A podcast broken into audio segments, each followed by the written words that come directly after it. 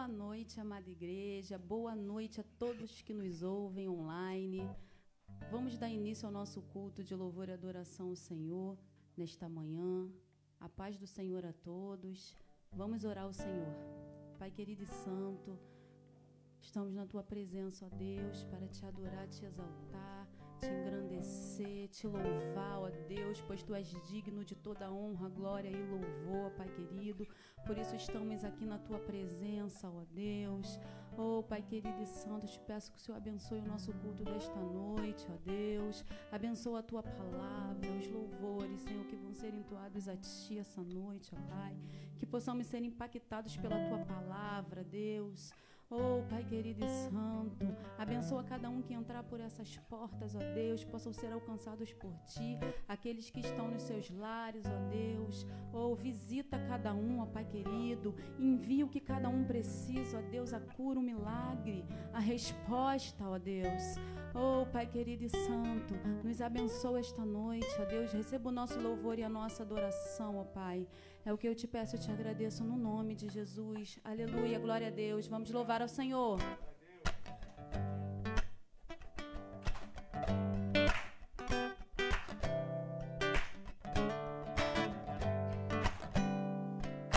Quão formoso é.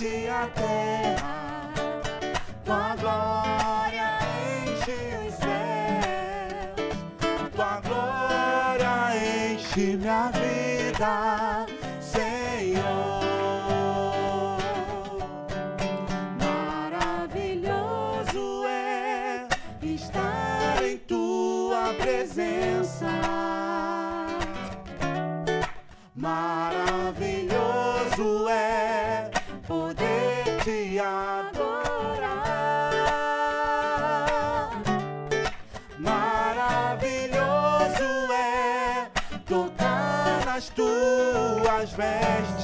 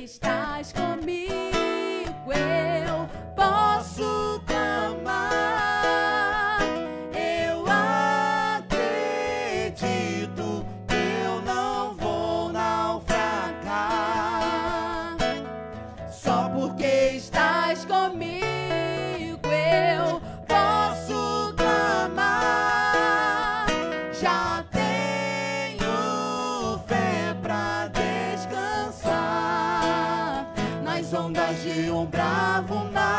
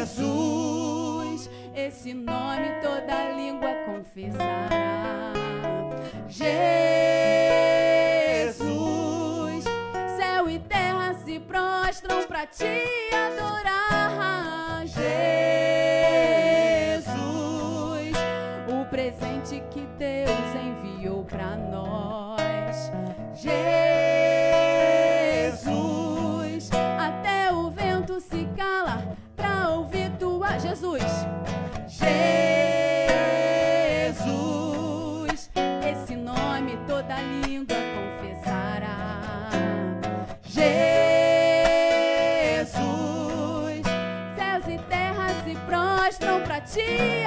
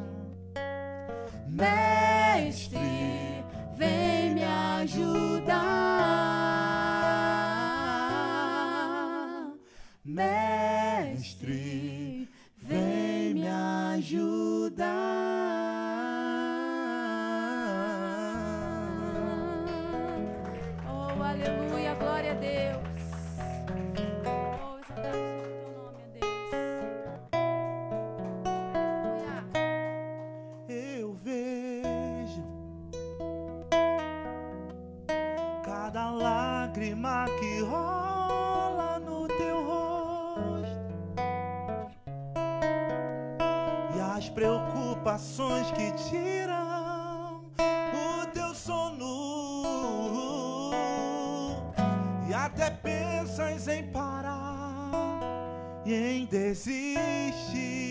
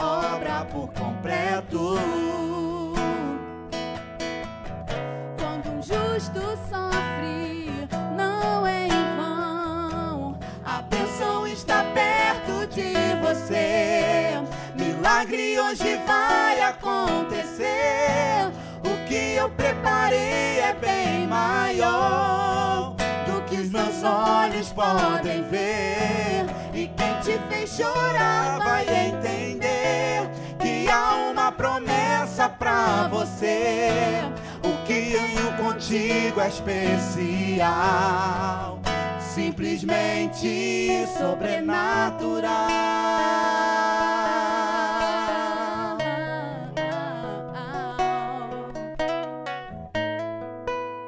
Declare mais uma vez: eu vejo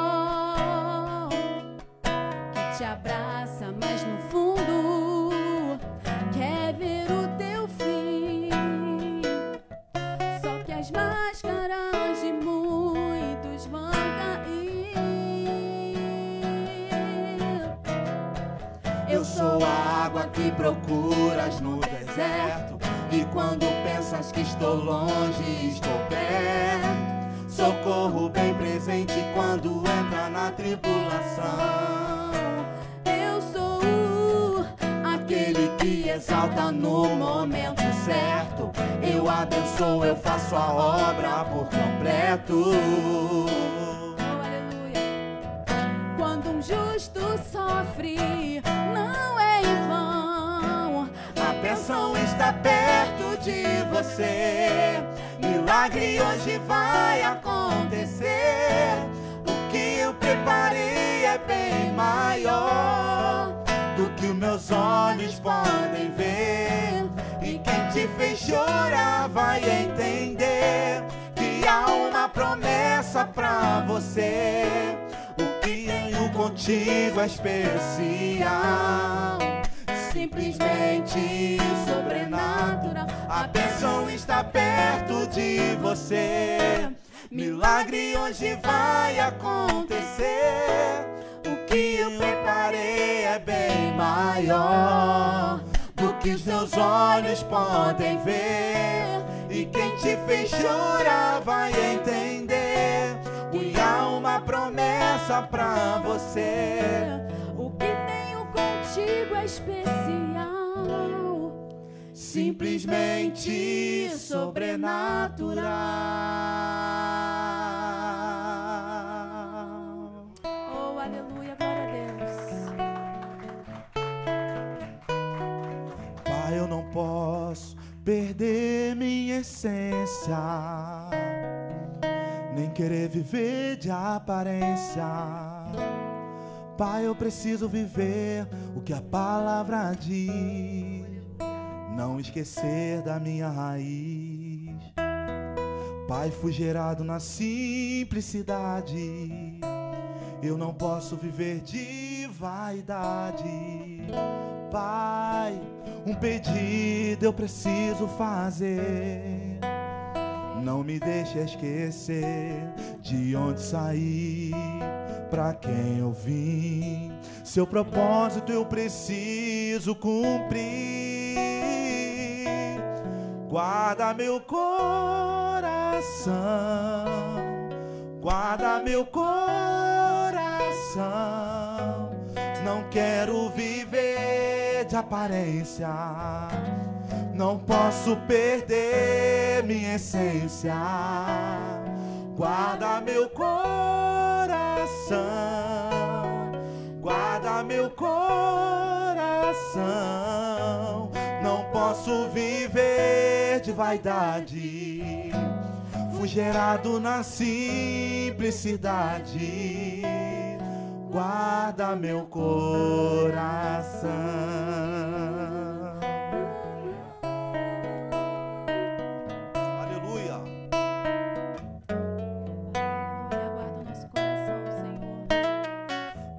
Gerado na simplicidade. Eu não posso viver de vaidade. Pai, um pedido eu preciso fazer. Não me deixa esquecer de onde saí, pra que eu vim. Seu propósito eu preciso cumprir. Guarda meu coração,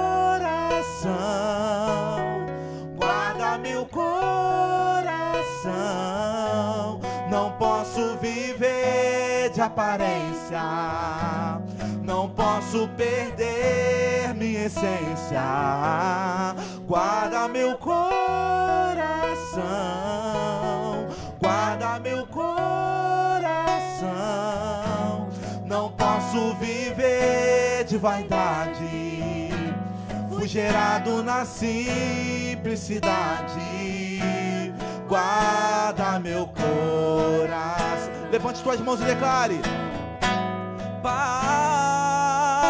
enganoso é meu coração, mas eu faço essa oração. Não me deixe perder de ti, não.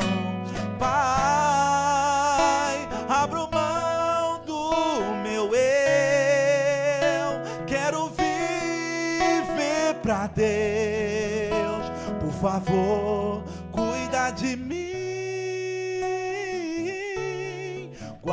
meu coração.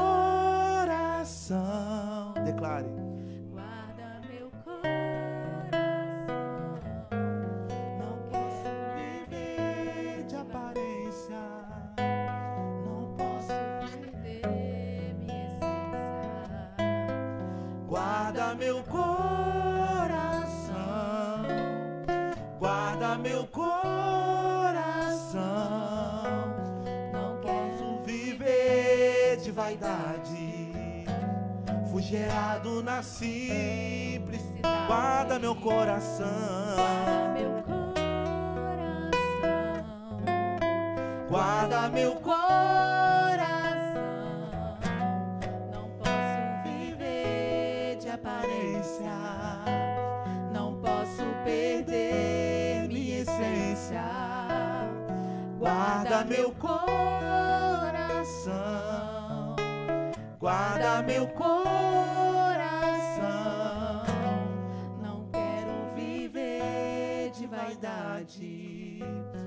Gerado na simplicidade. Guarda meu coração. Agradecemos a oportunidade em nome de Jesus.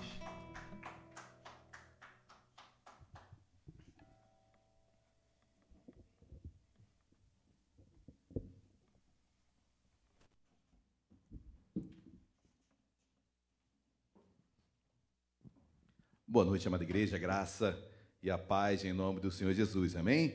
Você pode dar uma linda salva de palmas ao Senhor Jesus? A Ele a honra, a glória, todo louvor para todos sempre, amém? Muito bom estarmos mais uma noite, mais uma quarta-feira, mais um dia na presença de Deus. Quero dar boa noite a todos que nos acompanham também online. Hoje, em especial, também a Igreja Nova Vida da Comunidade dos Macacos, também que está conosco. Olha, sejam todos muito, muitos bem-vindos. Tem alguém que nos visita hoje pela primeira vez? Levanta assim a sua mão. Olha, tem uma. Amém, amém. Seja muito bem-vindo, amém? A igreja deu uma salva de palmas a Cristo Jesus pela sua vida. Seja muito bem-vinda. E um abraço ao missionário Pedro Paulo, um grande amigo, um grande homem de Deus. Fico feliz em rever alguns irmãos. Vanusa, seja bem-vinda esse tempo de isolamento, tanto tempo é, sem, sem vermos alguns irmãos, e é muito bom reencontrarmos um a um, paulatinamente, pouco a pouco, a igreja vai voltando à sua normalidade, sempre vigiando em todos os aspectos, mas sabedores que realmente nós estamos aqui para adorar a Deus. Amém, queridos? Amém ou não amém? Amém. Nesta noite especial, Deus quer falar conosco uma série de mensagens que nós já começamos algumas quartas-feiras, se não me engano, três quartas-feiras atrás. E aí nós daremos continuidade, uma série que Deus fala muito ao meu coração, tenho certeza tem falado ao coração dos irmãos também, e assim não será diferente nesta quarta-feira. Amém? Cumprimente o irmão que está ao seu lado, dê um oi para ele, um tchau, é, diga com bom é vê-lo, vê-la nesse lugar. Muito bom estarmos em comunhão, muito bom estarmos com estas portas abertas para louvarmos a Deus. Não existe lugar melhor para estarmos. Mais vale um dia na casa de Deus do que mil em qualquer outro lugar. E certamente esse dia é de grande valia para as nossas vidas. Bom, queridos, abram as vossas Bíblias, por gentileza, no Evangelho de Cristo, segundo Lucas, capítulo 6, versículos 12 a 16. Lucas 6, 12 a 16. É o nosso texto é, áureo, nosso texto basilar das pregações dessa série de mensagens que nós lemos sempre no início de cada mensagem de quarta-feira. Lucas, capítulo número 6, a partir do versículo 12. Quem achou em podendo, por favor, coloque-se de pé. Todos acharam, amém? Glória a Deus. Glória a Deus ou não? Só Vanusa achou então? Ô, oh, glória. Amém. Solta essa garganta aí, querido, em nome de muito tempo acumulado em casa. Ô, oh, glória, glória a Deus. Lucas 6, versículo 12 diz assim: Naqueles dias, retirou-se para o monte a fim de orar. e passou a noite orando a Deus. E quando amanheceu, chamou a si os seus discípulos e escolheu doze dentre eles, aos quais deu também o nome de apóstolos. Versículo 14: Simão, a quem acrescentou o nome de Pedro, e André, seu irmão, Tiago e. Oremos. Deus amado, em nome de Jesus, nós queremos e assim faremos, continuaremos a orar, Deus, continuaremos a adorá-lo agora em meio às tuas escrituras, louvando, elogiando o teu nome, Senhor, ser conosco Senhor, tu habitas em nosso meio, tu habitas no meio dos louvores, onde dois ou mais estiverem reunidos em teu nome, lá tu está. Tu estás aqui, Senhor, tu és o dono de todas as coisas, tu és o Senhor das nossas vidas. E eu te peço, enquanto estivermos ministrando aqui, Deus vai operando no sobrenatural, vai operando nas nossas vidas, vai abrindo as janelas do céu, vai derramando bênçãos sobre nós, a nós que estamos aqui, os irmãos que estão em casa, da mesma forma, oh Deus, opera, precisamos de Ti, não queremos sair da mesma forma com a qual entramos. Senhor, então visita cada coração que aqui está e aqueles em seus lares da mesma forma. Senhor, precisamos de Ti. Fala conosco, não somos nada sem a Tua presença. Então fala, Senhor, e usa-me em nome de Jesus. Amém e amém. Podem se sentar, por gentileza. Queridos, hoje pregaremos sobre dois dos doze, dois irmãos, Tiago e João. Nessa listagem, nós sempre temos falado isso, são listagens dos doze apóstolos, elas estão presentes no Evangelho segundo Mateus, no Evangelho de Marcos, no Evangelho de Lucas, João, que não faz a menção dos doze, Atos também traz essa menção. É interessante, somos homens simples para uma tarefa sobrenatural, extraordinária homens simples, comuns, para uma tarefa extraordinária, queridos, como nós, como cada um de nós, fomos chamados para uma tarefa extraordinária, sobrenatural, privilégio sermos comissionados, chamados de apóstolos no sentido de ser enviado e no sentido de ter, uma, uma, ter um comissionamento sobre nós, ter uma representação sobre nós. Nós somos cristãos, ou seja, aquele que é pequeno Cristo, aquele que leva o Evangelho, onde nós chegamos, Jesus está chegando ali. Ou seja, queridos, há uma comissão sobre nós. Jesus sobe em dias difíceis, vai orar ao Pai e conversa com o Pai sobre os doze que estariam sendo levantados. Há um comissionamento para os doze, são chamados de apóstolos. A Bíblia diz que o primeiro e o primeiro de todas as listas nos demais evangelhos, em Atos também, sempre foi Pedro. Pedro era o principal, ele era o cabeça dos doze, ele era o líder dos doze, sempre ele encabeça essa série, de, essa, essa listagem dos doze apóstolos. Como nós sempre estamos falando, é uma, uma ordem decrescente de intimidade do, do, do mais íntimo com Cristo até o mais íntimo, dividido em quatro grupos, em três grupos aí de quatro discípulos o primeiro grupo é o grupo mais íntimo, tem Pedro, Tiago, João e André. O trio famoso, Pedro, Tiago e João. Quem nunca cantou aquela música? Claro, quem esteve no departamento infantil, quem nasceu no departamento infantil, ou quem deu aula para o departamento infantil, aquela música que eu não vou cantar, mas os irmãos já sabem, que é Pedro, Tiago e João no barquinho, né? Então, uma música muito linda, um louvor muito lindo. Então, Pedro, Tiago João e, e André, esses quatro eram sócios, eram pescadores, viviam da pesca e eram sócios desses quatro. Dois, duas duplas, dois grupos, ou melhor, dois, é, dois pares de gêmeos. Mas eu quero falar sobre Tiago e João. Tiago e João, queridos, diferentemente de Pedro e André, que eram também irmãos, mas Pedro e André, por mais que tivessem crescido juntos, personalidades totalmente antagônicas. Pedro era aquele homem explosivo, Pedro era aquele homem temperamental, aquele homem sanguíneo, aquele homem que falava quando vinha a, situação na sua mente, ele já falava e não aguardava nada. André não. André, por mais que seja irmão de Pedro, criado dentro do mesmo lar, era aquele homem ponderado, aquele homem centrado, aquele homem que pensava antes de falar, aquele homem que era quase que o um intermediário para levar as situações, é, as demandas para Jesus. Quantas vezes Felipe não ia até André? André, tem aí uns, uns, uns homens, tem uns gregos aí querendo falar com Jesus. Ou seja, Felipe vai a André para André falar, levá-los até Cristo. Quantas vezes André não foi esse homem ponderado que realmente sondou uma situação, analisou uma situação, ou seja, André, o avesso de Pedro. Tiago e João, agora, os dois, o outro par de irmãos, eles totalmente diferentes de Pedro e André, porque eles são muito similares em suas personalidades. Tiago é muito parecido com João e João é muito parecido com Tiago.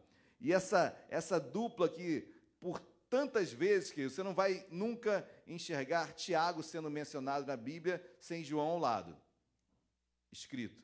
João, sim, aparece várias vezes destacado, mas sempre que fala-se de Tiago, João está junto. João está junto. Ou seja, Tiago pouco é falado depois da morte de Cristo. Tiago foi o primeiro mártir.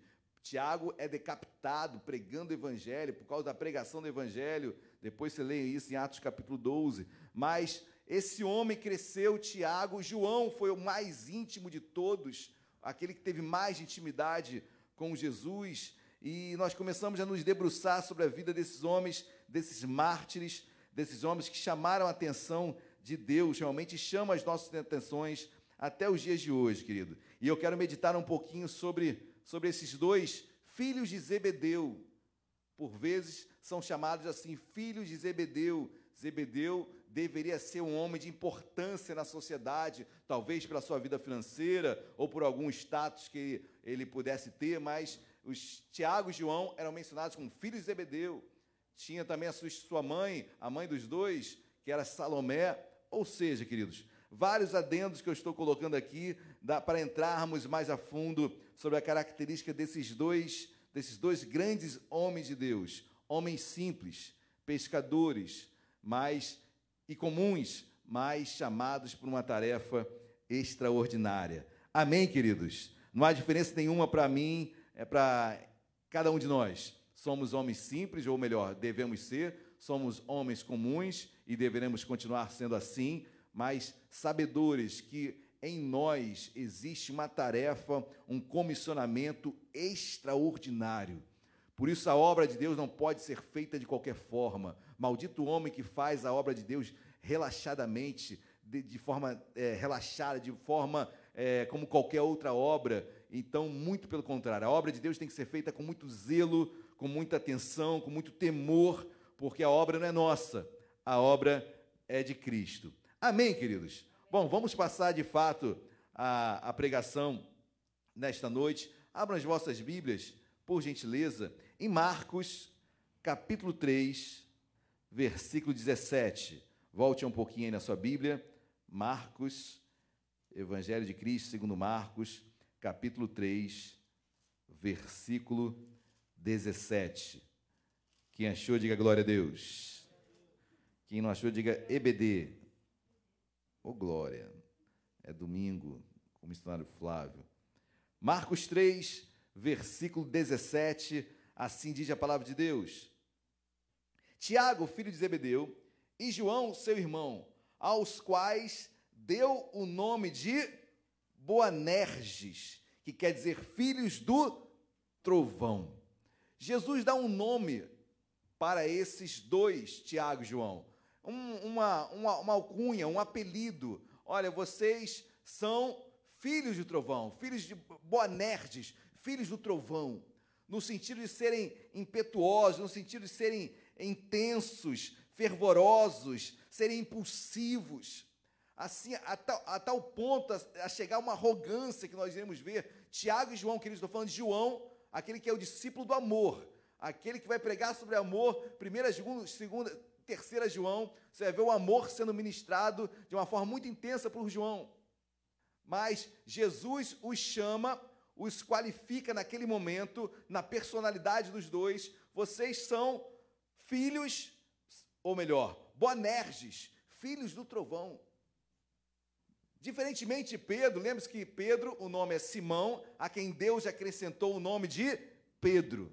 Deus acrescenta um nome a, a, a Simão. Tiago e João não, até porque ele os chama de Boanerge, ou seja, é uma característica para os dois. Vocês são filhos do trovão.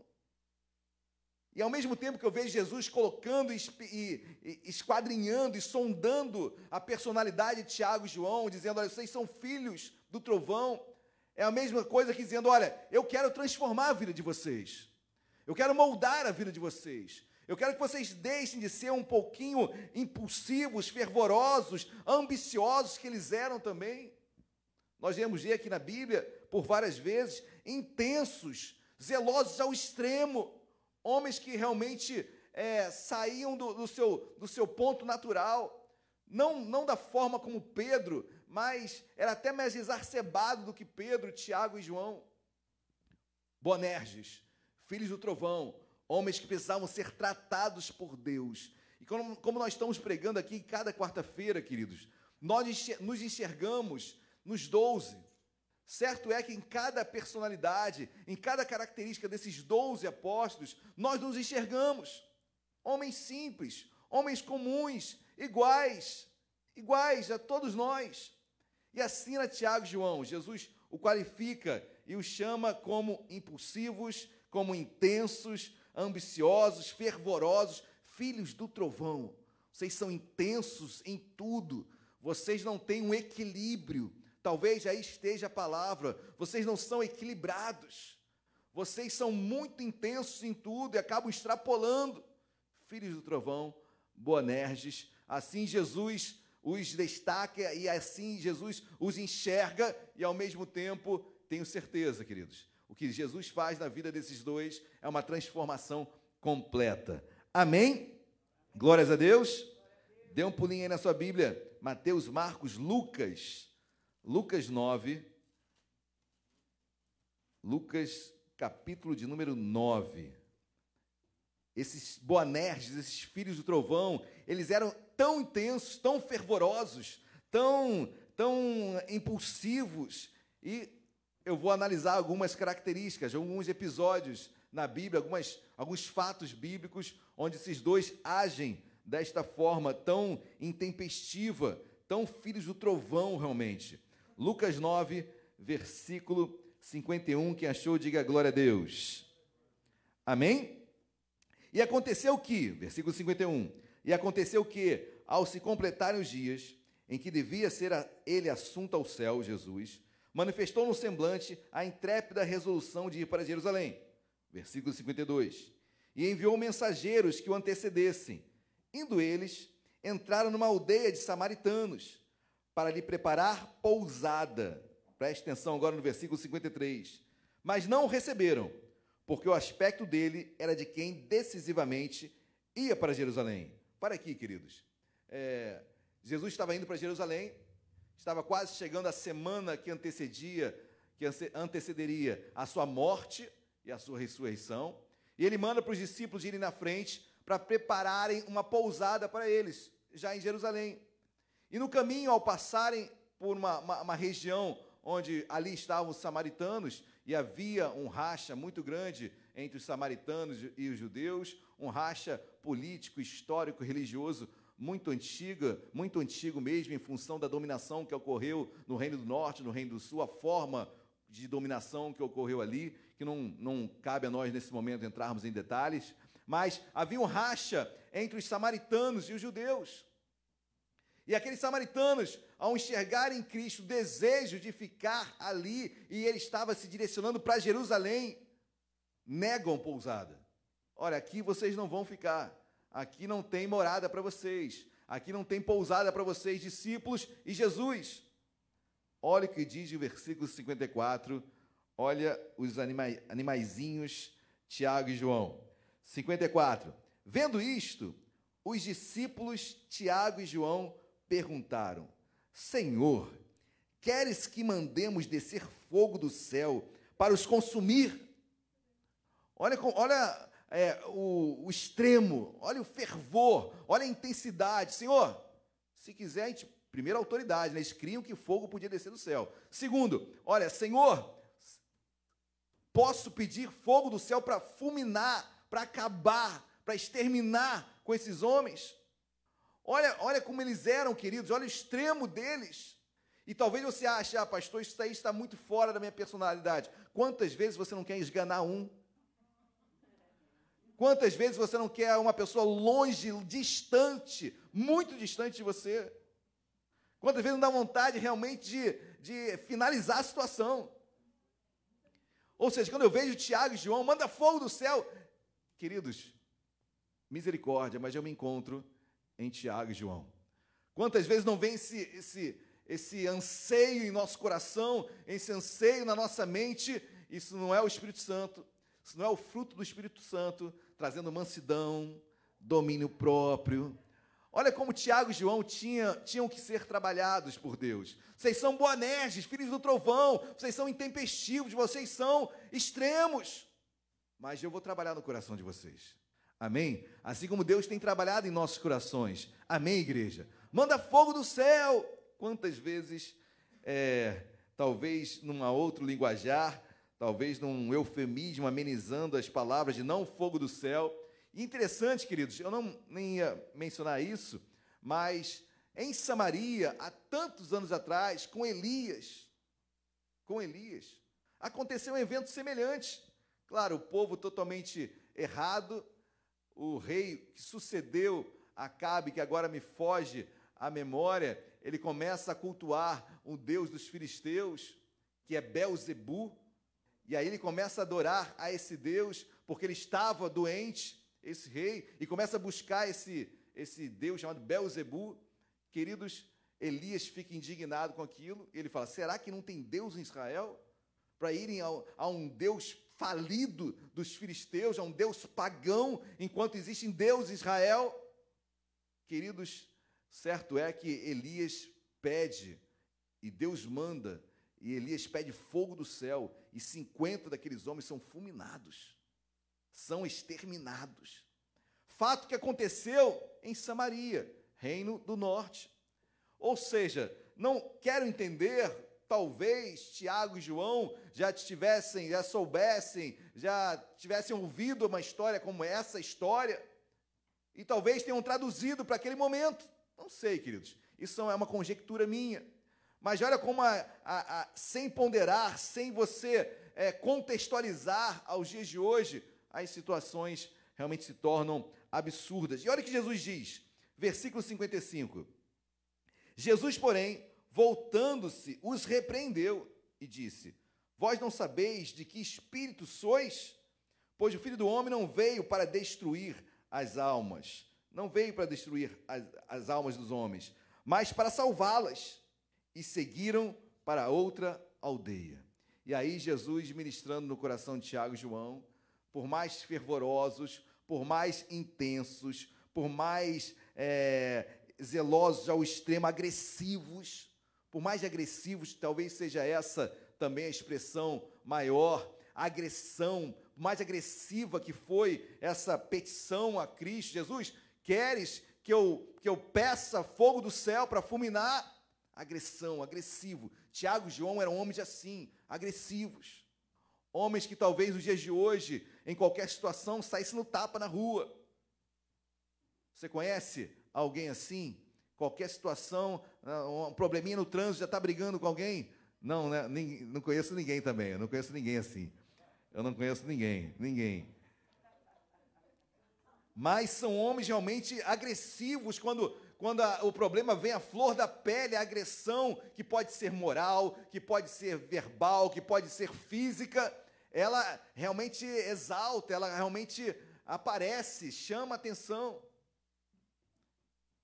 Queridos, é são nas, são nas dificuldades, são nos problemas que nós conhecemos, que nós nos conhecemos, amém? O fruto do Espírito é isso, para frutificar em meio à, à demanda, em meio realmente à necessidade em meio ao plantio, e às vezes aquilo que foi semeado realmente tem que frutificar, queridos, tem que frutificar e deve ser, devem ser frutos de, de mansidão, no caso dos Boanerges, esses filhos do trovão. Amém, queridos? Pule na sua Bíblia mais um fato é, desses Boanerges, mais um, um fato ah, de, de agressão, um fato intenso. Mateus capítulo 20, Volte um pouco mais na sua Bíblia. Mateus capítulo de número 20. Versículos 20, a partir do versículo 20. Mateus 20, a partir do versículo 20. Quem achou, diga glória a Deus. Amém. Versículo 20 diz assim: Então se chegou com ele a mulher de Zebedeu, que é Salomé, ok? Com seus filhos, Tiago e João. E adorando, pediu-lhe um favor. Olha o, favor simples, tranquilo, normal que Salomé faz a Jesus. Um pedido simples. Perguntou-lhe ele: Que queres? Ela respondeu: Manda que no teu reino esses meus dois filhinhos se assentem, um à tua direita e outro à tua esquerda.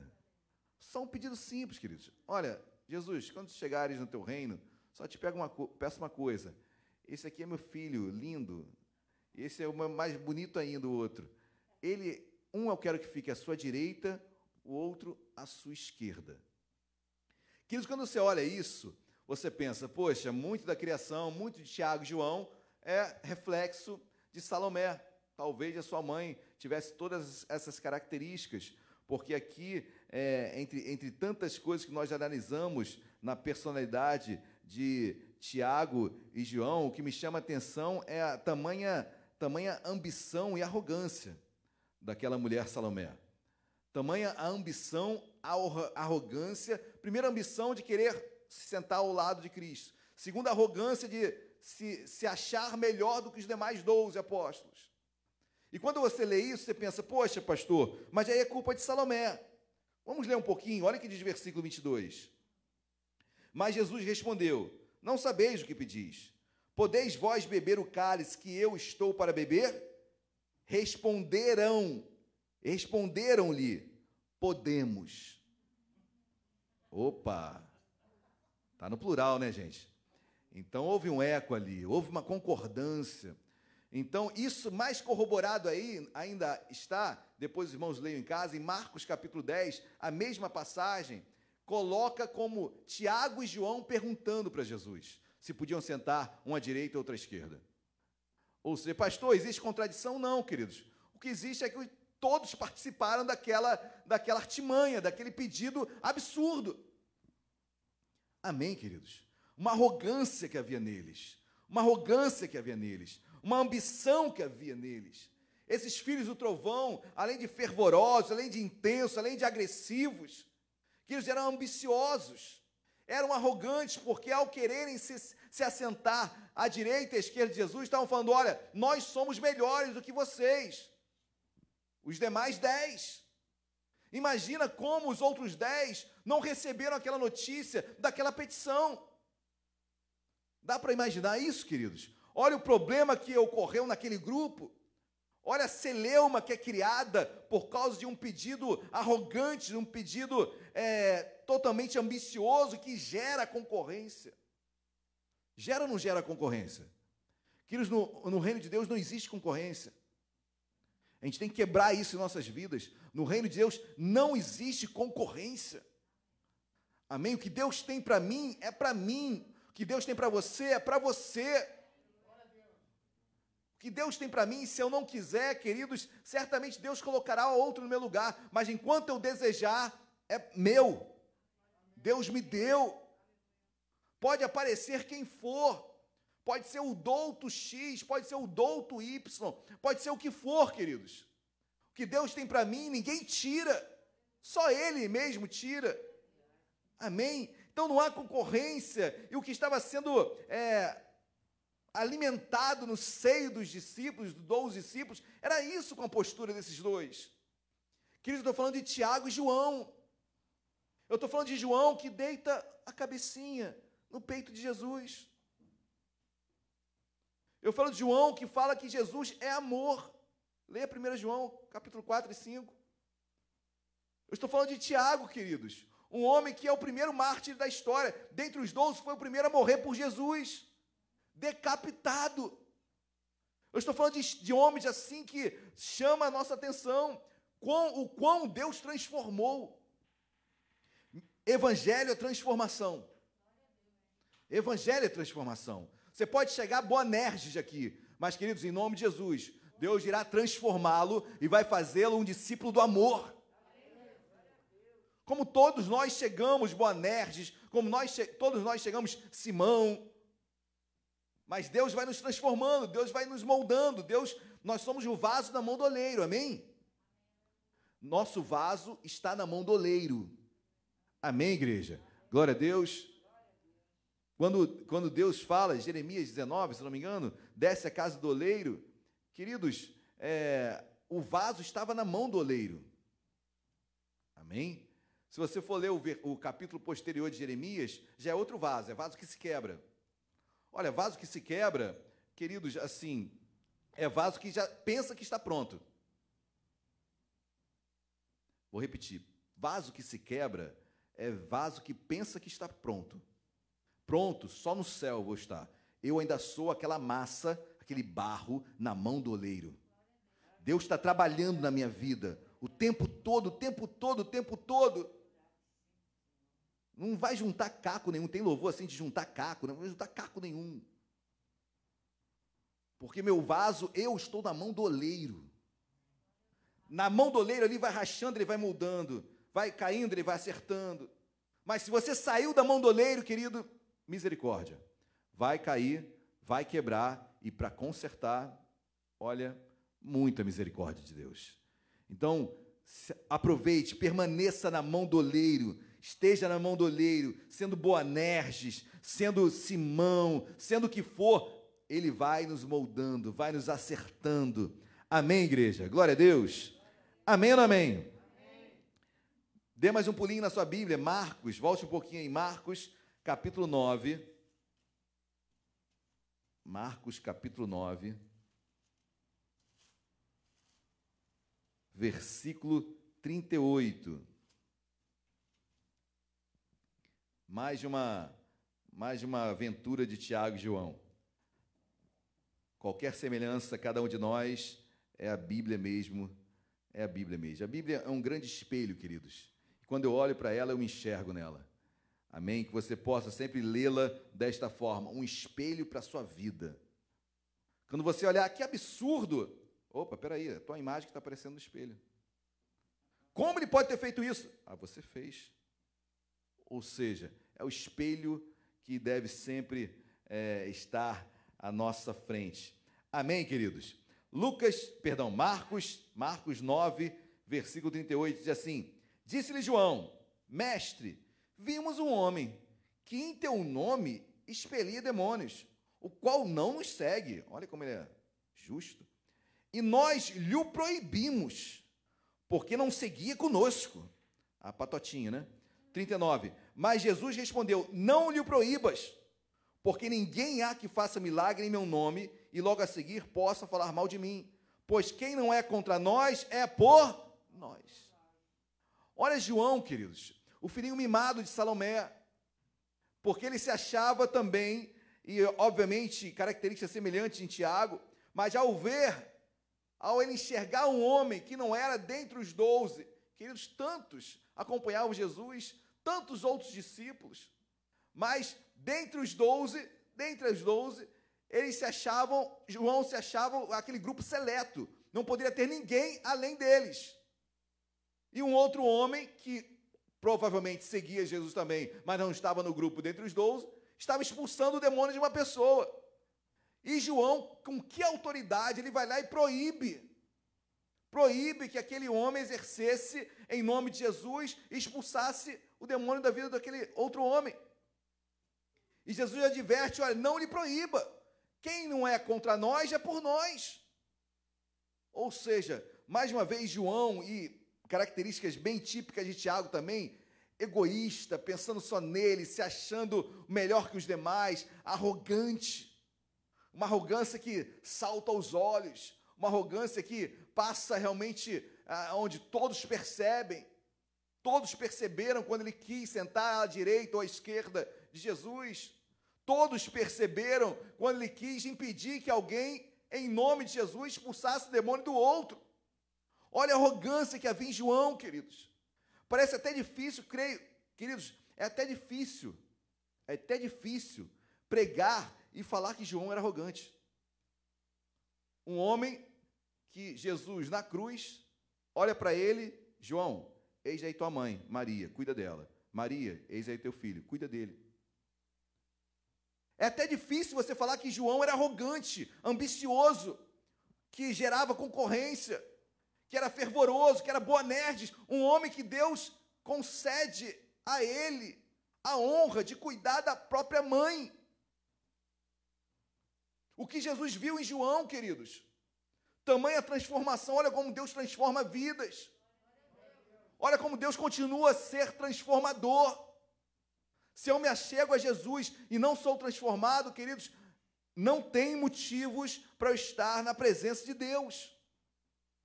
Porque é impossível estar na presença de Deus e não ser moldado, é impossível não olhar para a Bíblia e não me enxergar nela. É impossível. Se a Bíblia, se ao, ao lê-la, Deus não fala comigo, Deus não me adverte, Deus não me constrange, por isso que o amor de Deus nos constrange. O amor é tão grande que tira a minha liberdade de errar. Isso é constranger. Tira a minha liberdade de errar, eu me constranjo.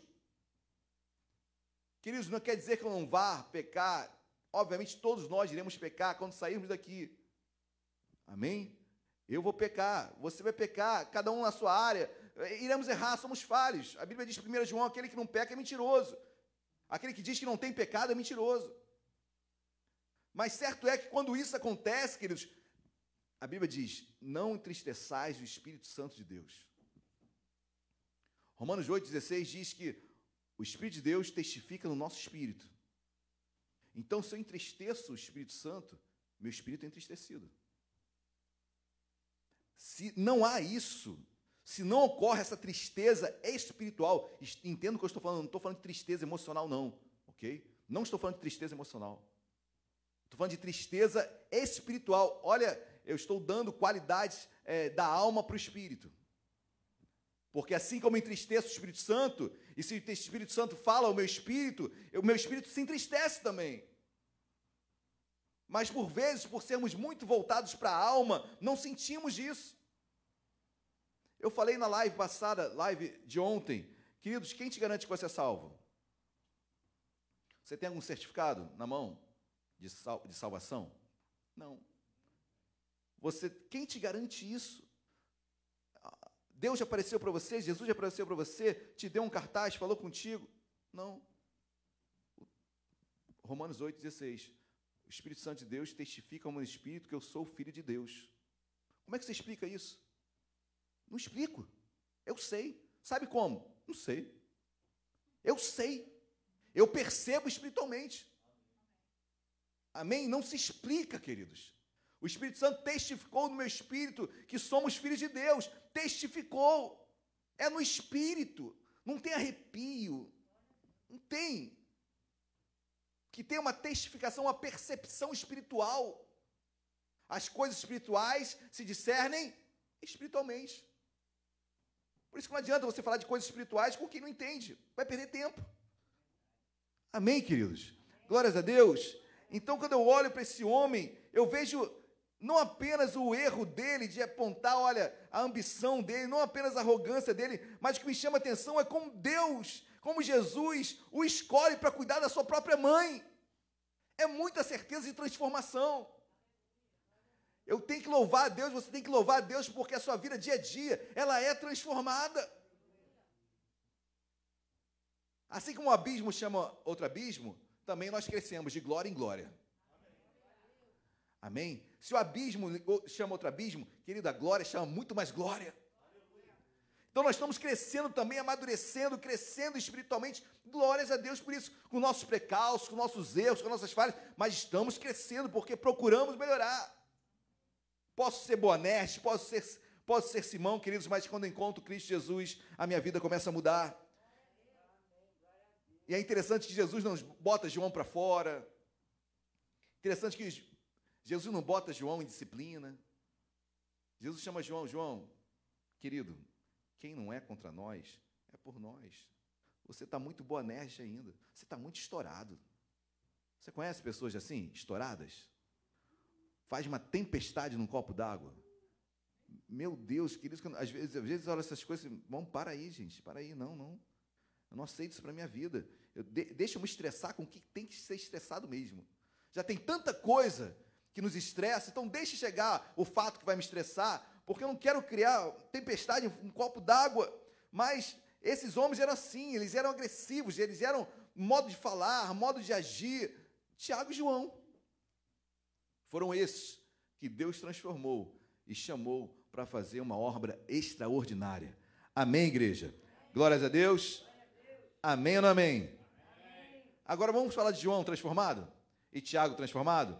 Dê um pulo na sua Bíblia. 1 João, capítulo 2. Parece outro homem, queridos. Pastor, isso é outra Bíblia, é outra Bíblia que eu vou ler agora. Porque esse João aqui, querido, de 1 João, 1 João, não é o João de Lucas e de Marcos. É um João transformado. Não é mais o Boanerges, não é mais o filho do trovão, é o filho do amor, é o discípulo do amor, é o discípulo amado que Jesus chama. 1 João 2, 4. 1 João, capítulo 2, lá no finalzinho da Bíblia, versículo 4. Quem, quem achou, diga glória a Deus. Aquele que diz, eu conheço se não guarda, e não guarda os seus mandamentos, é mentiroso. E nele não está a verdade. Aquele, entretanto, que guarda a sua palavra, nele verdadeiramente tem sido aperfeiçoado o amor de Deus. Nisto sabemos que estamos nele. Aquele que permanece nele se deve também andar assim como ele andou. Olha que serenidade, queridos. Olha um homem transformado. Olha um homem que começa a ministrar sobre verdade, sobre palavra. E ele fala que, olha, sou aperfeiçoado no amor de Deus. Eu não sou aperfeiçoado na paulada. Eu sou aperfeiçoado no amor de Deus. Um homem que foi aperfeiçoado, um homem que foi tratado, um homem que consegue falar de amor, que era o filho do trovão. Eu quero isso para a minha vida. Quem quer isso para a sua vida? Amém? Nosso discurso torna-se diferente. Quão bom é você chegar no lugar, caramba, é o Alexandre mesmo? Pô, mudou, né, cara? É. E eu não estou falando de roupa, não, porque roupa é fácil mudar.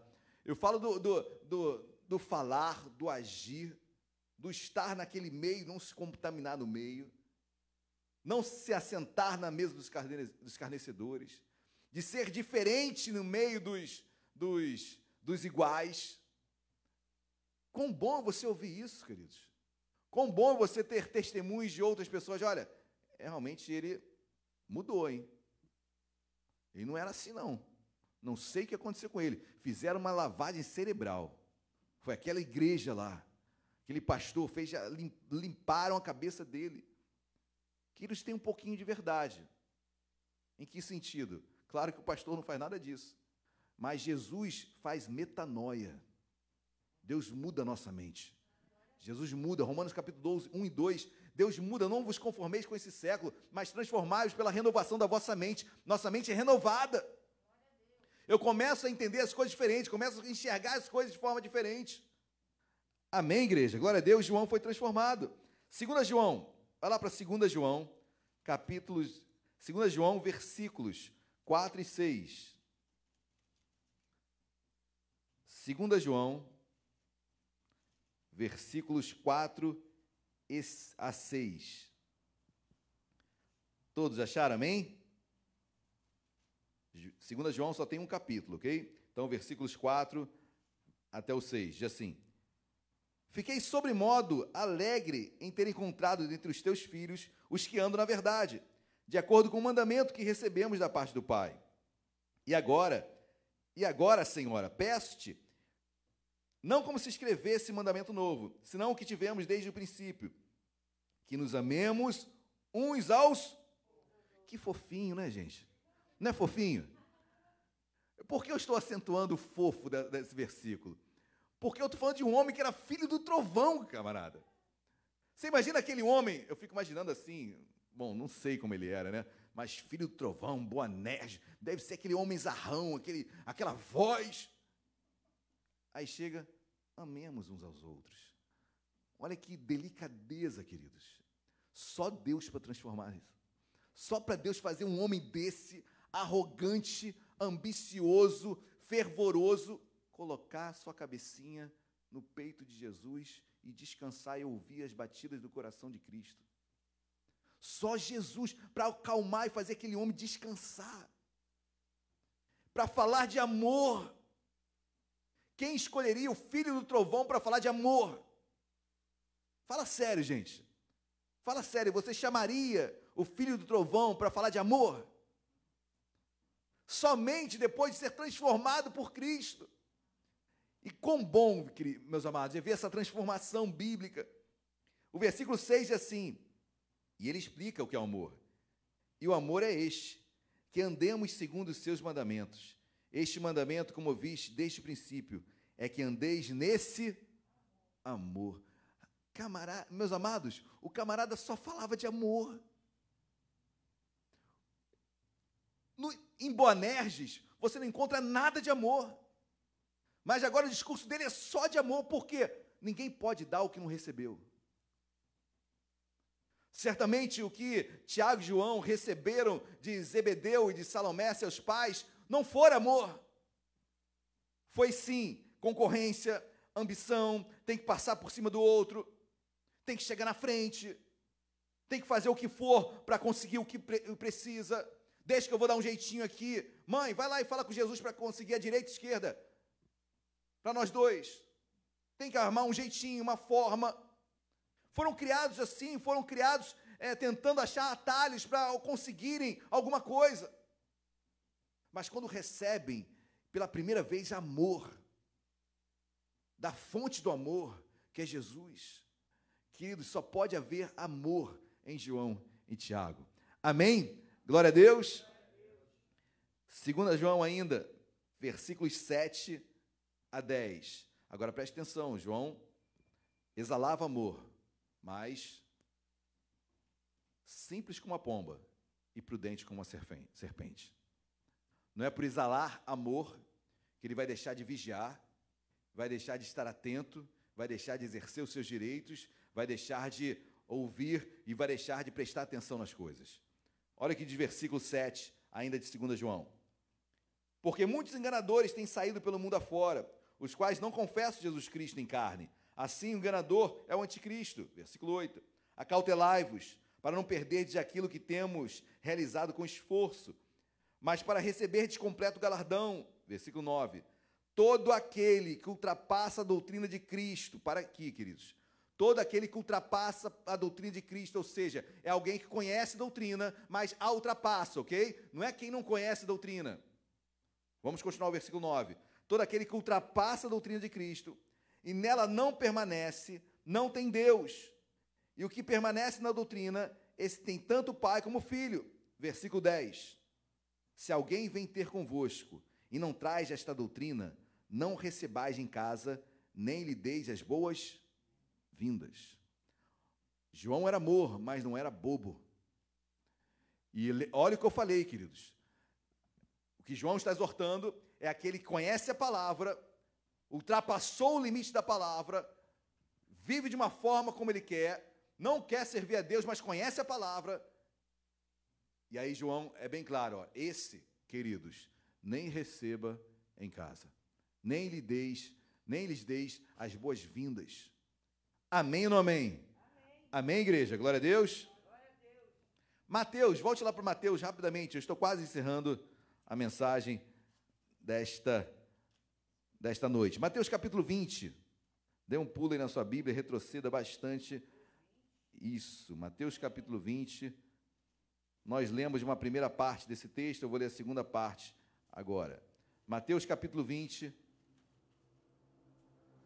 versículos 24 a 27. Todos acharam, amém? É a continuação do texto que nós lemos quando Tiago e João pedem, juntamente com a sua mãe, para se assentarem à direita e à esquerda de Jesus. Olha o que Jesus responde no versículo 24. Ora, ouvindo isto, os dez, olha só, queridos. Ouvindo isto, os dez indignaram-se contra os dois. Olha como a celeuma foi criada no meio. Eles ouviram, queridos. A arrogância era tão grande dos, dos dois e da, da mãe, que eles não tiveram nem a, a sensatez de chamar Jesus em particular e falar: Posso sentar à direita à esquerda quando chegar no teu reino? Não. Eles falaram na lata para todos ouvirem mesmo. Eles não estavam nem preocupados com o que iriam achar da, da, da, da petição que eles fizeram. tamanha era a arrogância, tamanha era a prepotência. Tamanha era a prepotência e arrogância de Tiago e João, que nem deram atenção dos demais estarem ouvindo. Estavam nem aí. Versículo 25. Então Jesus, chamando-os, disse: Sabeis que os governadores dos povos os dominam e que os maiorais exercem autoridade sobre eles. Versículo 26. Não é assim entre vós, pelo contrário, quem quiser tornar-se grande entre vós, será esse o que vos sirva. E quem quiser ser o primeiro entre vós, será vosso servo. Tiago João, antes de pensar em se assentar à direita e à esquerda, queridos, sirvam. Maior é aquele que serve. Queridos, nós fomos chamados como servos. Sirva a Deus. Sirva a Deus. Eu tenho certeza que esse aprendizado na vida de Tiago e João, jamais eles esqueceram. Aquele que quer ser maior entre vós, será o que vos sirva. Tiago e João quer ser o maior entre os doze, sirva-os. Quer ser pastor? Sirva-os. Quer ser mestre? Sirva-os. Quer ser diácono? Sirva-os. Quer, quer ser homem de Deus? Sirva-os. Mulher de Deus, que nós fomos chamados para isso para servir e não ser servido. Amém ou não amém? amém? Porque quando eu sirvo, queridos, quando eu sirvo, deixa eu pensar no que eu estou falando. Mas é interessante o que está chegando na minha mente, queridos. Porque quando eu sirvo, eu sou servido. Porque se eu estou servindo alguém, alguém está me servindo. Dá para entender essa cadeia, que é uma cadeia abençoada. Quando eu sirvo, alguém me serviu. Porque outro serviu, porque outro serviu. Acaba que ninguém se tornou Senhor, todos foram servos e todos foram assistidos. Amém, igreja? Por isso, o maior entre vós é aquele que serve. Queridos, o querer, a ambição, ela tem seus, seus apetrechos, né? Você ambicionar algo de forma lícita, eu creio que não seja errado. Amém? A ambição em si de querer estar à direita e à esquerda, eu vejo até um desejo bacana. Mas a que preço? A que preço Tiago e João queriam sentar à direita e à esquerda? Jesus fala: o preço é esse, serve. E aí, só que Jesus explica, né? Agora, quanto a sentar à direita e à esquerda, isso não compete a vocês. Olha que diz o versículo que eu não li, versículo 23. Olha o que Jesus diz para Tiago e João. Então lhes disse: Bebereis o meu cálice, mas o assentar-se à minha direita e à minha esquerda não me compete concedê-lo. É, porém, para aqueles a quem está preparado por meu Pai. Olha o que Jesus fala: o meu cálice vocês vão beber. Qual cálice que Jesus beberia? Esse silêncio é ensurdecedor. Isso. O meu cálice você vai beber. Tiago, você vai beber meu cálice. Você vai morrer pregando minha palavra. João, você vai preso na ilha de Pátimos. Vai lá padecer na ilha de Pátimos. Você vai ter uma morte natural, mas você vai ser muito perseguido. Você vai beber do meu cálice. Olha os dois. Boa pergunta. O meu cálice vocês vão beber. E eles falam, eles encaram, olha aqui. Olha, olha aqui de versículo. É, eles assumem, eles estão aptos a beber o cálice. Amém, queridos? Então eles beberam o cálice. Tiago, como eu falei, foi o primeiro mártir. João padeceu muito, muito, muito na, na perseguição em relação à pregação da palavra de Deus. Mas sentar à direita e à esquerda não cabe a nenhum de vocês dois. Sentar à minha direita, isso é estar preparado para o meu Pai. A questão é, querido, o que custava, e eu creio, e eu, quando eu leio isso, quando eu leio isso, e você vai ler em Apocalipse, os 24 tronos, olha que interessante, né? 12 tronos são para as tribos de Israel, e 12 para os apóstolos. Olha que lindo que ele tem 12 tronos e Tiago e João estão sentados, estão sentados em algum trono. Se é à direita, à esquerda, não sei. Mas o que me chama a atenção é que só o pai concederia isso. E o preço que Tiago e João queriam pagar era um preço barato, de, de, de arrogância, de prepotência. Não, não é assim, queridos. No reino de Deus tem que servir. Reino de Deus tem que trabalhar. Reino de Deus tem que semear para colhê-la na frente. Amém, meus amados? Essa é a semeadura árdua, difícil. Mas eu preciso aprender, queridos. E o que João e Tiago aprenderam foram, foi equilíbrio. Equilíbrio. Para encerrar, queridos, eu ia ler Romanos 8, 17, não vou ler. Pule para 1 Pedro, 1 Pedro, capítulo 1, versículos 6. 1 Pedro, capítulo 1, versículos 6 e 7.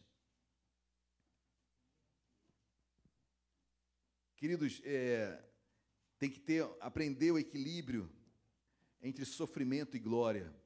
E esses homens aprenderam. Tiago e João aprenderam, beberam do cálice de Jesus. Se vão, ser, se vão estar sentados à direita e esquerda, não cabe a Jesus, é o Pai. Mas o preço para sentar é servir. E servir, queridos, sofre. Servir dói.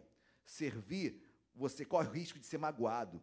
Servir, você corre o risco de ser é, de não darem valor. Servir, é, você corre o risco de falarem que você está bajulando. Servir é muito complicado. Servir, queridos, inúmeros fatores ocorrem para que você pare de servir. Ah, não vou mais servir, não. Querendo, parece que eu sou um palhaço.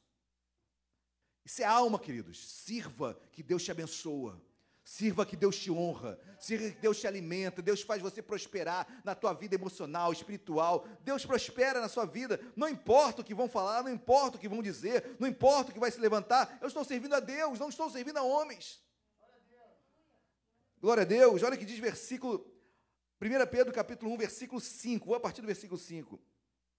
Que sois guardados pelo poder de Deus, mediante a fé, para a salvação preparada para revelar-se no último Opa, salvação vai se revelar no último tempo.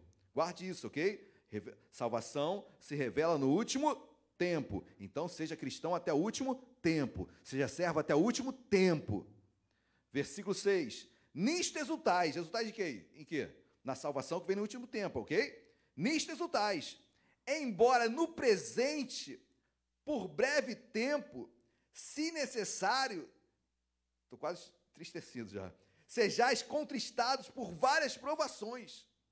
Querido, disse evangelho. Esse versículo ninguém prega. Porque olha o que ele fala, olha, versículo 5, a parte final do versículo 5, vou ler novamente. Para a salvação preparada para revelar-se no último tempo. A nossa salvação, ela vai se revelar no último dia, ok?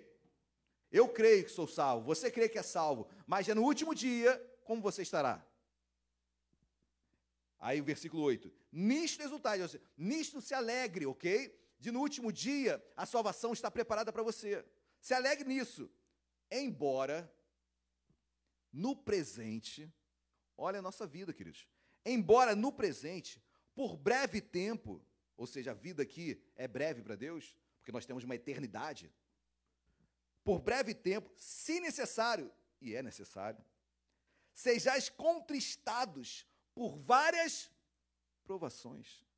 Queridos, em esse breve tempo que é a nossa vida aqui na terra, nós necessariamente seremos, seremos contristados por várias provações, mas exalte no prêmio da salvação. Amém, queridos? Porque se você estiver focado no breve tempo, você vai se frustrar. Se a tua vitória estiver no breve tempo, você vai ter derrotas. de como vai ser a situação? Mas se você exaltar, se você elogiar, se você se alegrar com o prêmio, com a salvação que revelada no último tempo, queridos, você vai passar essa brevidade aqui na terra glorificando a Deus. Amém, igreja? Glória a Deus. Isso aqui é um texto lindo que dá para ficar aqui o dia inteiro pregando sobre ele. Mas é o preço que Jesus está explicando para Tiago e João. Olha, sentar à minha direita e à minha esquerda é para quem serve porque essa brevidade de tempo aqui na terra, vocês serão contristados por provações. Amém, igreja? Glória a Deus. Por isso, exaltem, se alegrem na salvação a ser revelada no finúltimo tempo. Eu me alegro porque no último momento, queridos, eu vou estar com Jesus. Eu vou morar eternamente com o Pai. Glória a Deus, morada eterna. Deus fez uma morada para nós. Mas eu não me iludo, porque eu sei que na brevidade do tempo eu serei contristado por várias provações. Queridos, isso é Bíblia. Não seja iludido. Ah, vou perder minha. Eu tenho muito tempo. Ah, não, eu tenho que aproveitar minha vida aqui na terra. Queridos, a Bíblia diz que isso é breve tempo. 80 anos é muito breve, passa assim, ó, pum. Eu tenho uma eternidade. Onde eu quero viver? Onde eu quero passar a eternidade? Porque, queridos, todo mundo vai viver eternamente, sabia? Todos viverão eternamente. Exatamente. Com Cristo ou sem Cristo. E às vezes, o que Deus nos chama de breve tempo, que é essa terra aqui, nós fazemos do essencial. É a nossa vida. E, e por vezes, biblicamente, até de púlpito, queremos trazer apenas as flores da rosa. E não falamos dos espinhos. E não falamos que nessa terra seremos contristados por provações. Amém, igreja? Mas eu me alegro, e quando você se alegra, eu tenho certeza, quando você se alegra na salvação a ser revelada no último tempo, Deus te abençoa nesta terra, Deus te alimenta nesta terra, Deus te dá livramento nesta terra, Deus o protege, Deus o guarda, Deus permite situações, mas Deus exalta os humilhados. Amém, queridos? Deus exalta os humilhados, tenha certeza disso. Amém. Glória a Deus. Eu quero ser Tiago e João. Eu quero ser um homem transformado nas mãos de Cristo. Amém? Vamos colocar de pé. Vamos louvar a Deus. Quem entendeu, diga glória a Deus. Aleluias. Eu quero ser, eu quero ser, não Boanerges, eu quero ser esse Tiago e João transformados, transformados pela palavra, alimentados por Deus, tiveram a sua vida totalmente mudada. Incrível, queridos. O que Jesus fez em Tiago e João. Incrível o que Jesus fez em Tiago e João. Tiago vai morrer decapitado pregando a palavra de Deus. Herodes Agripa o decapita. Queridos, pregando a palavra de Deus, teve a sua cabeça retirada. João tanto sofreu, cuidou de Maria até os últimos dias, preso numa ilha de Pátimos por pregar a palavra de Deus. Breve tempo. Hoje estão sentados, estão assentados em algum dos doze tronos. Eu quero um dia estar no céu. Não sei onde vou estar sentado, seja num barraquinho, eu quero estar no céu seja na esquina do céu, seja no barraco do céu. Olha, no céu não tem barraco. Não é verdade? No céu não tem barraco. Eis que tem uma ruas de ouro, ruas de ouro. Não precisa de luz, porque o sol é a própria iluminação. Portas de ouro, queridos, é muito belo o que Deus tem para nós. Amém. Na minha casa muitas moradas. Calma. Tem morada para todo mundo. Glória a Deus, vamos louvar. Aleluias.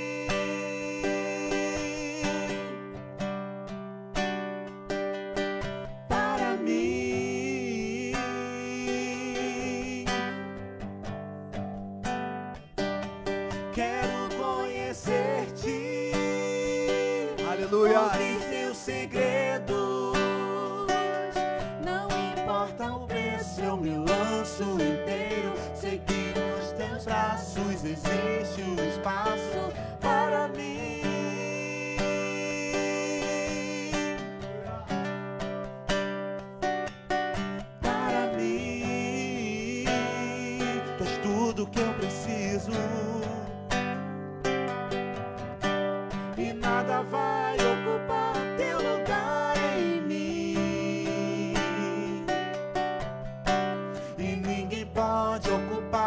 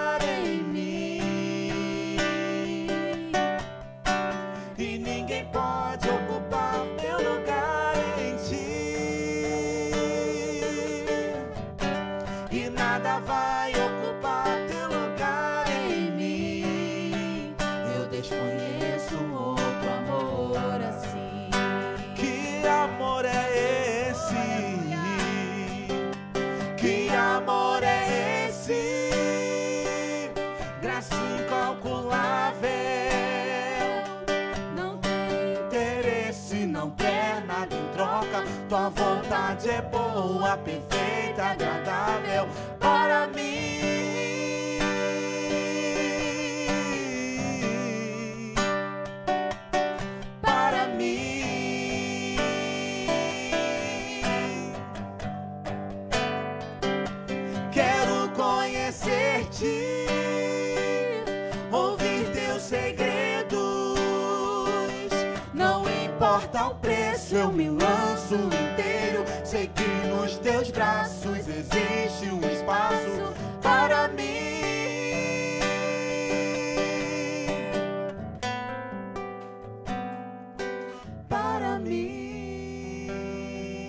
Aleluias!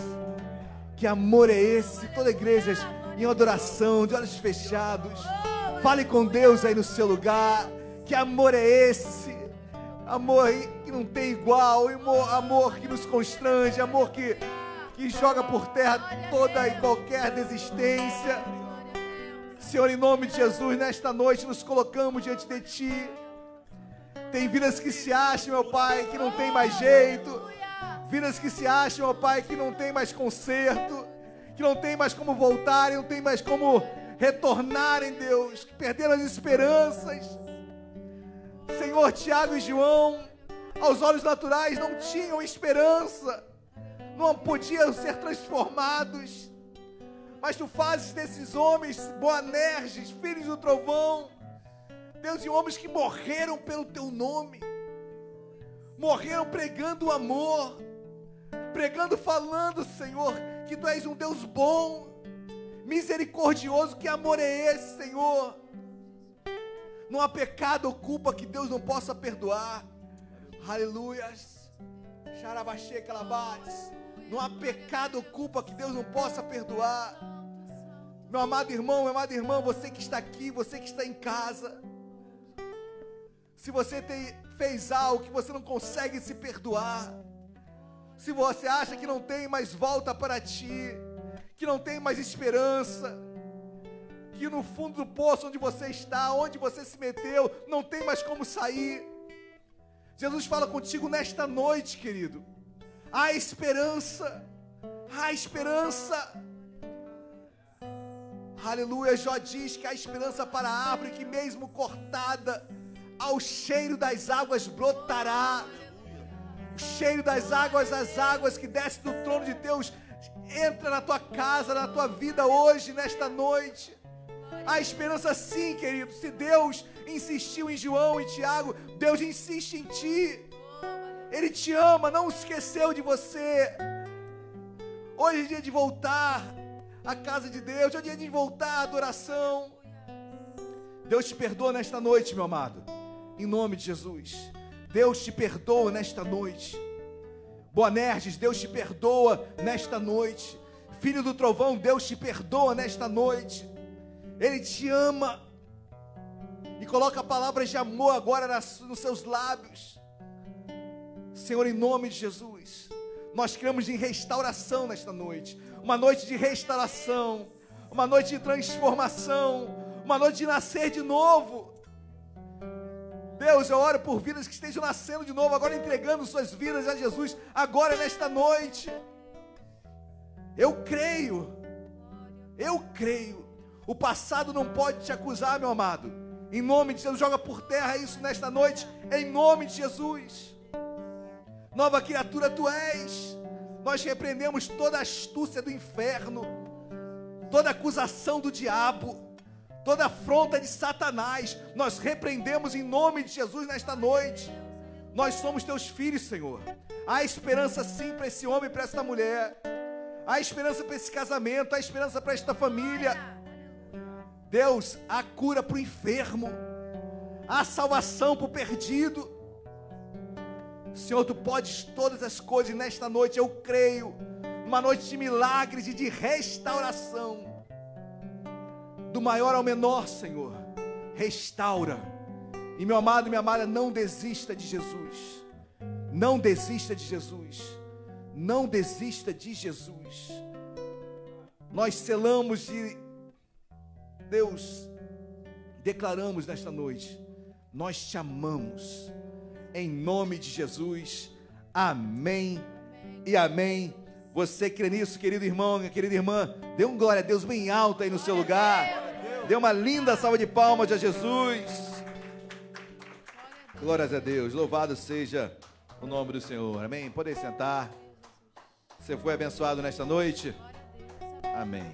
Eu também fui muito abençoado. Quero chamar o pastor Walter, que estará ministrando esse momento de dízimos e de ofertas. Deus abençoe a todos.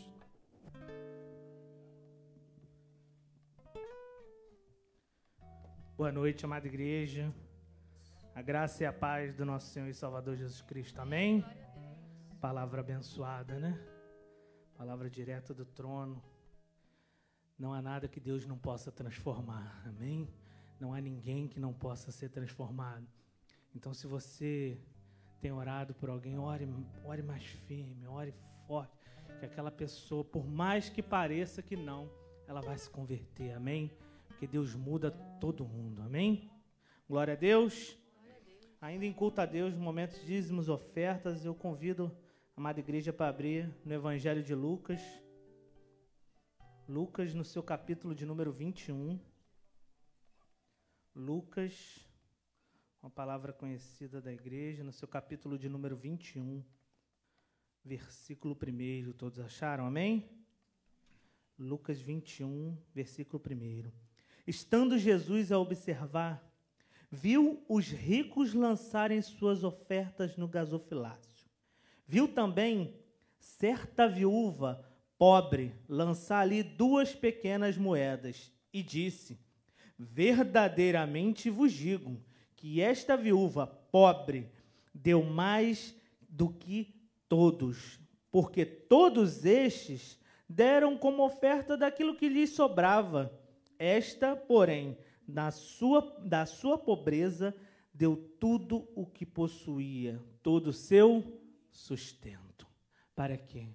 Jesus ele, ele mostra aos seus discípulos, primeiramente, a arrogância daqueles homens que ofertavam no gasofilácio, que davam, entregavam a Deus a sobra, quando na verdade a palavra de Deus fala que nós devemos trazer as primícias, a primeira parte de nossa renda. Os 10% tem que ser a primícia, assim que se chega até as suas mãos. Você tem que fazer isso com qualidade. Primeiro ele mostra, tá vendo lá aqueles homens, mas está vendo aquela pobre mulher? E aquela mulher vendo outras pessoas ofertarem quantias muito maiores, mas ela não se intimidou. E no coração dela, ela entregou tudo o que ela tinha. Porque Deus vê o teu coração, como você dizima e oferta na casa de Deus, a importância que você dá para o dízimo e oferta na casa de Deus, reflete a importância que você dá para Deus. Amém?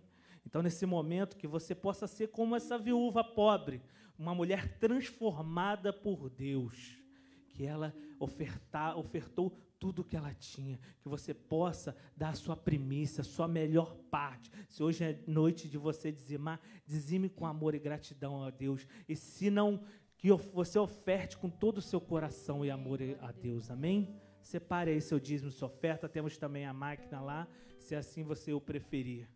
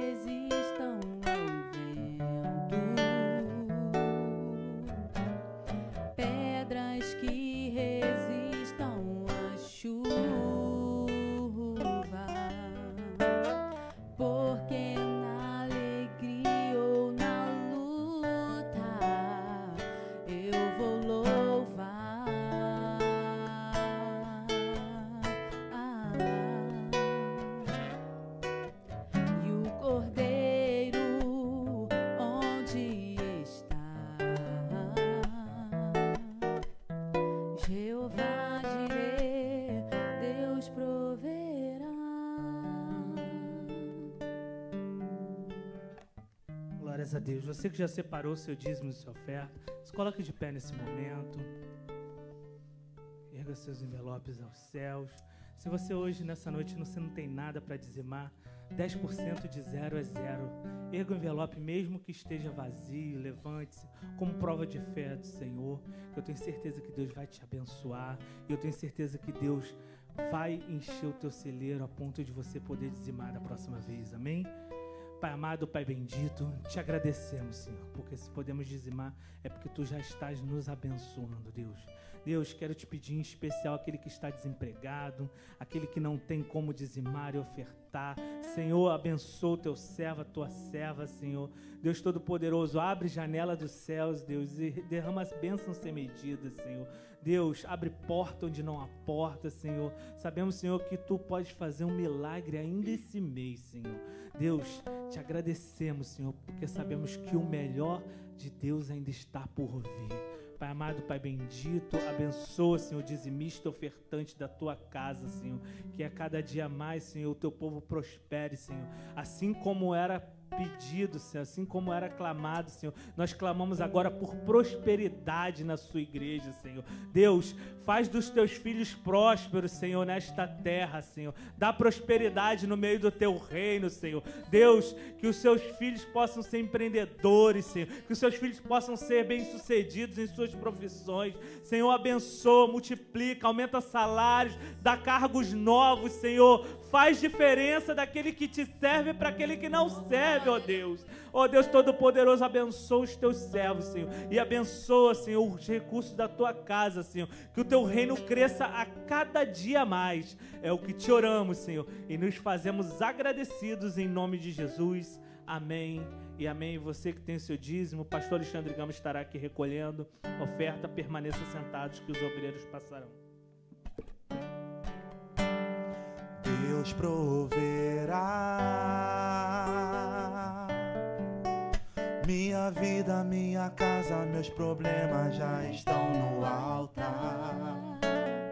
Deus proverá. Ele sempre tem uma resposta para quem clamar. Jesus não foi sacrificado em vão. Meu Deus tem solução para tudo em suas mãos.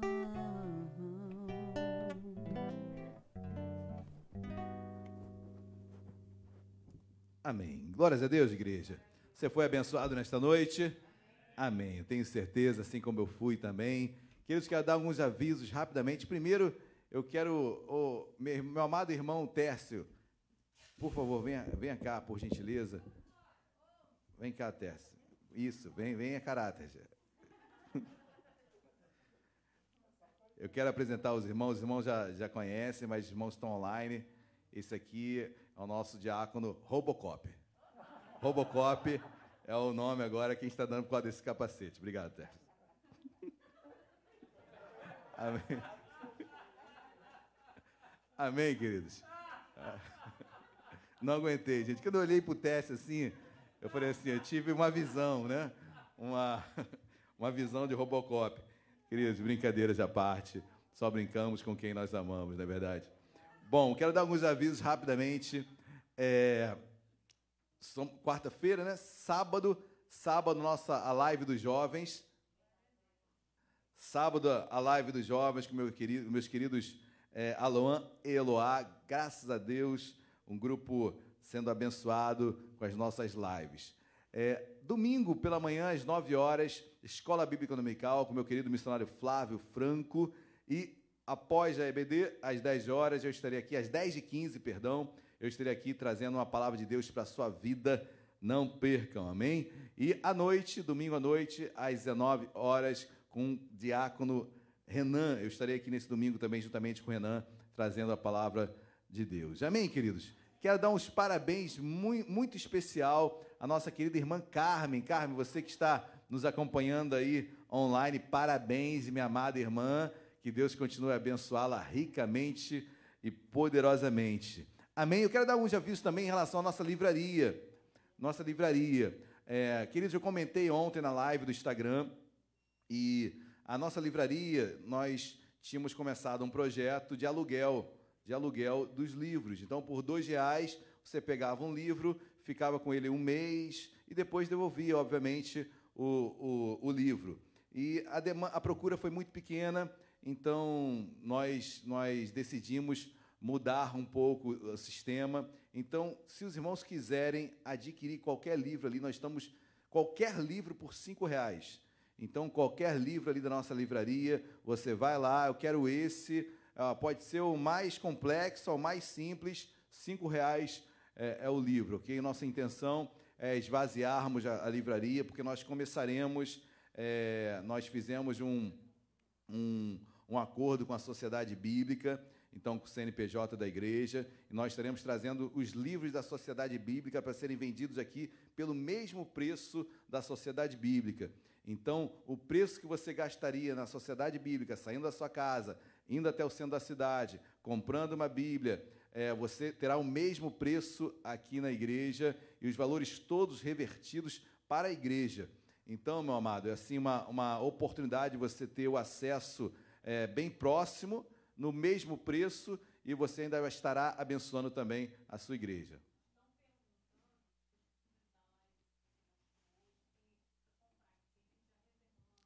Os livros da live, quais os livros da live? Só peneirando aqui, gente. Só vindo e. É, tem que, infelizmente, tem que entrar na livraria e procurar o livro, porque só, só vindo pessoalmente e procurando o livro. Eu mostrei alguns livros na live, que são livros que eu me baseio para estudar, para o estudo sobre dons, né?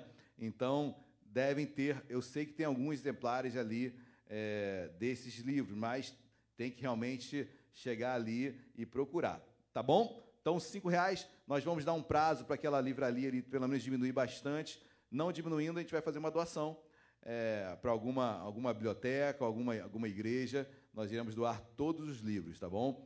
porque nós queremos realmente começar uma nova, uma nova estrutura ali na nossa livraria. Amém, queridos? Glórias a Deus.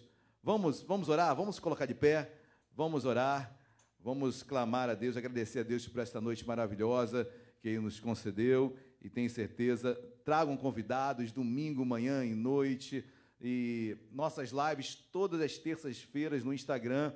Eu estou trazendo um estudo sobre dons, ok? Eu preguei sobre a primeira categoria, revelação, dom de palavra de sabedoria, palavra é, de conhecimento e faltou discernimento de espírito, ok? Depois nós continuaremos os demais seis dons, não percam, toda terça às 8 horas da noite. Vamos orar? Feche seus olhos, curva a sua cabeça. Deus amado, obrigado por esta noite maravilhosa na tua presença, oportunidade de estarmos na tua casa. Quão bom, Senhor é estarmos unidos em comunhão com os nossos irmãos, sendo conduzidos por Ti. Senhor, obrigado pela Tua palavra, obrigado pela Tua orientação, obrigado pelo testemunho de transformação que operou na vida de Tiago e de João. Se operou na vida dele, Deus opera também em nós dia a dia.